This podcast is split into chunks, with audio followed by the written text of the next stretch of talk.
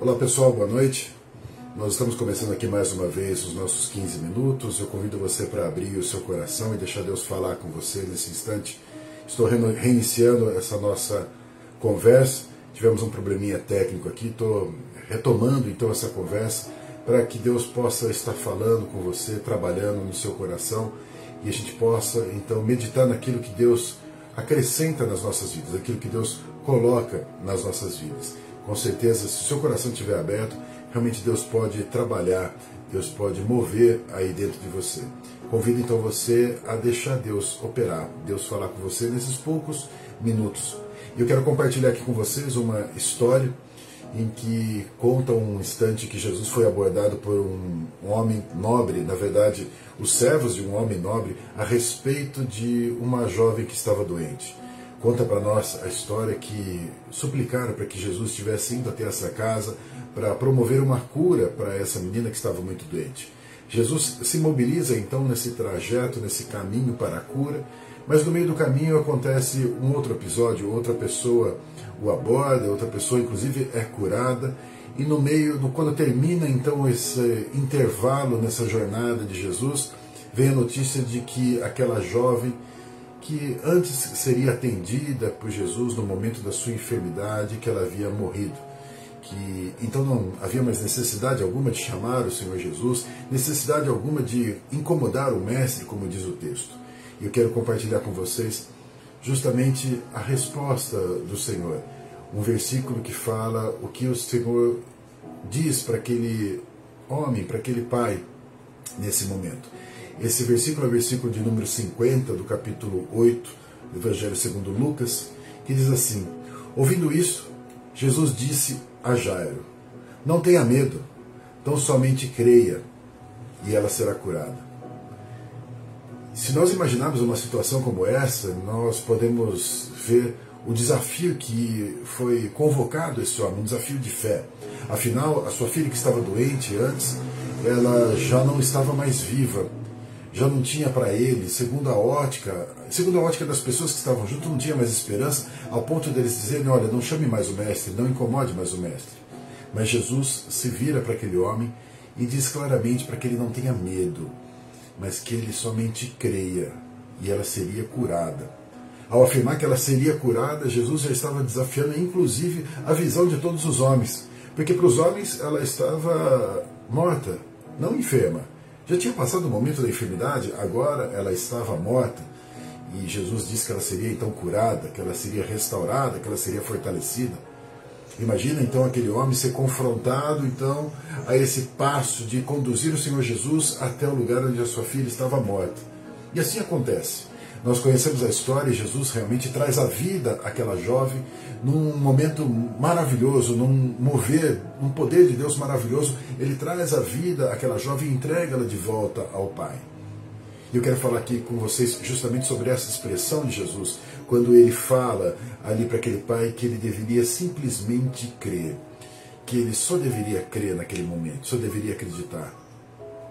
Quantas vezes nós vemos histórias na palavra de Deus em que as pessoas precisavam crer, que as pessoas precisavam se posicionar em fé, precisavam continuar a crer em algum momento. Quantas vezes nós vimos isso? No entanto, nós muitas vezes vemos pessoas que precisaram passar por outras situações até o momento de vir a crer. A palavra conta, inclusive, no meio dessa história que nós relatamos aqui, a história de uma mulher que tinha 12 anos um fluxo de sangue. E conta o texto que ela havia gasto todos os seus valores, todo o seu dinheiro, na tentativa de achar uma cura, consultando todos os médicos, e ela continuava enferma. E então ela se dirige ao Senhor Jesus ela procura o Senhor Jesus para ser curada. Ou seja, aquele momento que ela conseguiu crer era o momento em que não tinha mais nenhuma opção. O momento que não tinha mais nenhuma saída, nenhuma outra alternativa.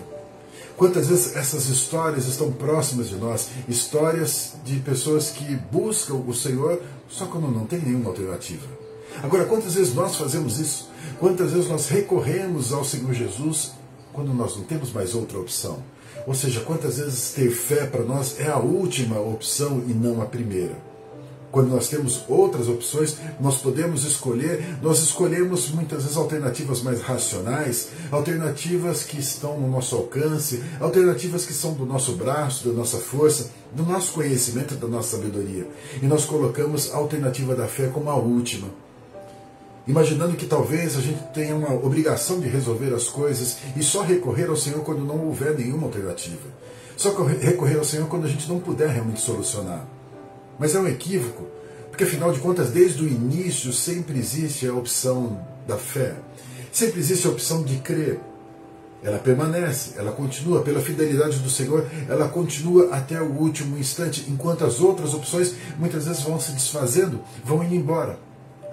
Às vezes nós achamos que Deus vai nos orientar, então, para uma opção que nós já escolhemos, que Deus vai nos sustentar sobre uma opção que nós já escolhemos. Às vezes o Senhor vai nos dar uma opção racional, às vezes Ele vai dar uma opção material, uma opção que envolve a nossa força, que envolve um profissional. Sim, Ele pode fazer isso. Mas ainda assim, quando Ele faz isso, se eu não escolher crer primeiro, se eu não escolher esperar, Ele não pode me abrir essa porta. Ele não pode me dirigir a esta porta. Ele não pode me conduzir a esta porta porque eu estou escolhendo independente dele. Quantas vezes então as opções vão indo embora, vão se desfazendo, vão se acabando até um instante que nós realmente buscamos o Senhor. Que nós realmente, por não ter nenhuma alternativa, não ter mais nenhuma saída, nós buscamos o Senhor. Ele é o Senhor de todas as possibilidades. Ele controla as oportunidades, as possibilidades, e Ele é poderoso para abrir portas e fechar portas. Muitas vezes nessa busca, usando até mesmo o exemplo daquela mulher que gastou todo o seu dinheiro, todo o seu empenho, talvez até os seus melhores anos, ela jogou fora buscando alternativas. Quantas vezes nós sofremos nas alternativas que são nossas, nas opções que são nossas, até nós encontrarmos a opção do Senhor Jesus? Até nós buscarmos e nos prostrarmos realmente diante do Senhor Jesus. Quando não resta mais opção, às vezes nós entregamos, às vezes nós confiamos, e se nós invertêssemos essa ordem das coisas? Porque muitas vezes nós estamos numa situação que não parece boa para nós. E nós imaginamos que essa situação ainda está no nosso controle. E nós vamos administrando de algumas formas, de formas racionais, nós vamos tentando administrar essas coisas numa jornada para tentar solucionar, para tentar resolver. E nós até pedimos que o Senhor nos fortaleça, que Ele nos sustente, mas nós não perguntamos para Ele qual é a alternativa dele. Quando nada dá certo, então nós desistimos. E nessa nossa desistência nós entregamos para o Senhor. E se nós fizéssemos antes? Sofreríamos menos, nos desgastaríamos menos, estaríamos mais confiantes no Senhor, esperando no Senhor. Se conseguíssemos então mudar essa história e desde o início, diante de qualquer dificuldade, nós entregássemos nas mãos do Senhor a nossa causa. Se nós deixássemos realmente na mão dele, ainda que ele pudesse dirigir para uma opção, uma opção racional, mas se tivesse na mão dele, se ele estivesse cuidando, com certeza o resultado seria perfeito. Com certeza o resultado muitas vezes seria de um milagre, de uma providência, do sobrenatural seria uma cura, seria uma restauração, um fortalecimento. Há possibilidade. Há possibilidade de nós fazermos assim.